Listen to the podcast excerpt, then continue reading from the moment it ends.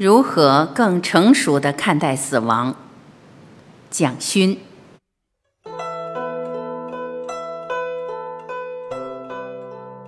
一、思考死亡。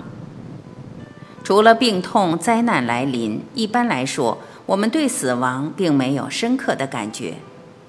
死亡似乎是一个离我们很遥远的东西，或者说，我们不觉得死亡与我们有关。法国的哲学家沙特却说：“从我们诞生的一刻开始，我们便一步一步在走向死亡。对于死亡的觉醒，常常使生活发生极大的变化。死亡是不是每一个活着的生命最重要的终极端景？不管你走到哪里，路的尽头都是死亡。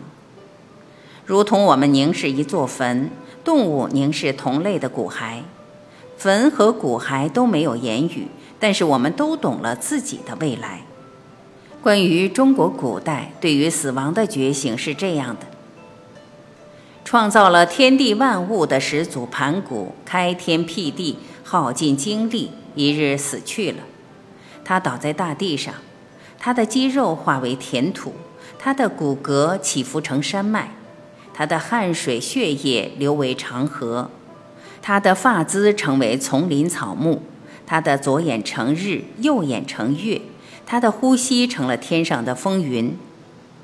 我喜欢这个故事，死亡的哀痛转化成了新生的喜悦。个人的生命连接着宇宙间的万事万物，死亡成为奉献，死亡是另一种爱的方式。落红不是无情物，化作春泥更护花。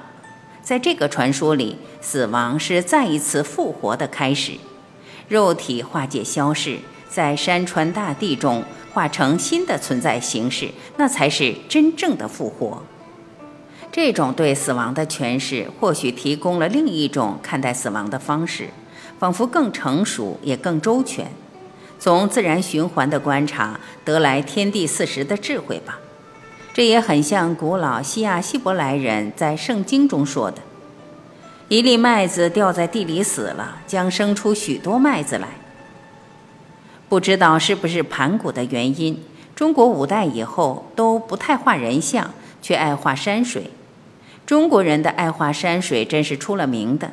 那山水似乎是另一个形式的人，那山脉是人的骨骼，那田土是人的肌肉。那丛林是毛发，而那脉脉无尽的大江长河，正是世代流不尽的生命的泪与血汗吧。盘古的故事，我一直重复说给朋友听，试图去解释其中的道理。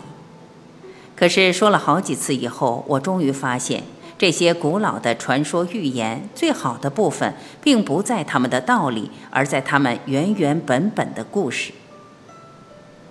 自从有了文学这麻烦的名称之后，自从不幸文学又在大学里被学究们研究之后，故事就沦落了。故事，故事怎么是文学呢？学究们于是开始谈论有关后现代主义的种种。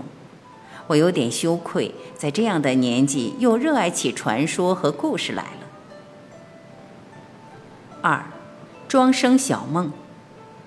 我新近认识的一位朋友，秘密地做着一种研究，有惊人的发现：蝴蝶在成虫以前，需要经过卵、幼虫、蛹三个复杂的阶段，而蝴蝶的幼虫和蛹是十分丑陋的形态。例如，黄裳凤蝶的幼虫便一身黑褐，长满了可怕的肉刺，蠕动在有骨枭、马缨丹一类的树枝上，使人浑身起鸡皮疙瘩。这位朋友从古文字学上做研究，发现庄周的“周”字正是古代这种蝴蝶幼虫的称呼。他的结论便是，庄子是一定要变成蝴蝶的。他或他在丑怪蠕动的时刻，便背负着一颗美丽的蝴蝶的种子，一旦遇到泪水和阳光的催动，便一时伸展出翅翼，要高高飞翔起来了。这位朋友发誓不发表这篇他一生最重要的论文，因为惧怕。他甚至先在自己的头颅上裹上了纱布，仿佛一个已被处刑的刑囚，兀自逃到深山里去居住了，注定保留在《齐物论》中关于庄子与蝴蝶的故事还是无头无尾的了。庄子走过城门口的时候，正看到一次对蝴蝶的处刑。那个时代，美丽是有罪的，因为蝴蝶的美已成为众所周知的事实。在共识的基础上，检察官却省去了许多寻找犯罪动机与犯罪事实的复杂过程。在判决时，经过民众的叫嚣，众口铄金，蝴蝶的罪名也就成立了。蝴蝶的美，因为有民众共识的基础，除了作为美的惩罚的个例之外，也有杀一儆百的训诫的作用，因此在处刑上也特别的重。蝴蝶的美是处以针刑的，用一根细长的银针，准确地穿刺过蝴蝶的心脏，钉死在一张与城墙同高的木质宣誓板上。据说蝴蝶的心脏极小，因此这处刑的工作并不容易。首先，必须使银针的针尖确实小过蝴蝶的心脏，以免伤害到心脏以外的部分。使执行的结果违反判决书上注明的细节。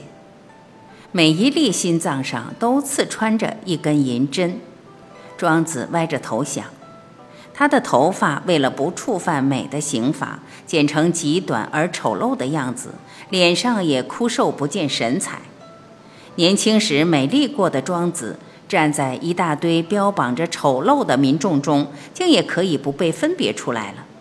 而他面前那一大片灿烂耀目的蝴蝶，已死和濒死的尸体，却真是美丽到使人心痛啊！庄子在那一刹那，仿佛梦到了自己缓缓地飞起，带着一根细长的、穿刺过心脏的银针，伸展着华丽的翅翼，越飞越远了。有人说，庄子在那一刻幻化成了蝴蝶，飞升而去。史书停止的地方，传说就开始了。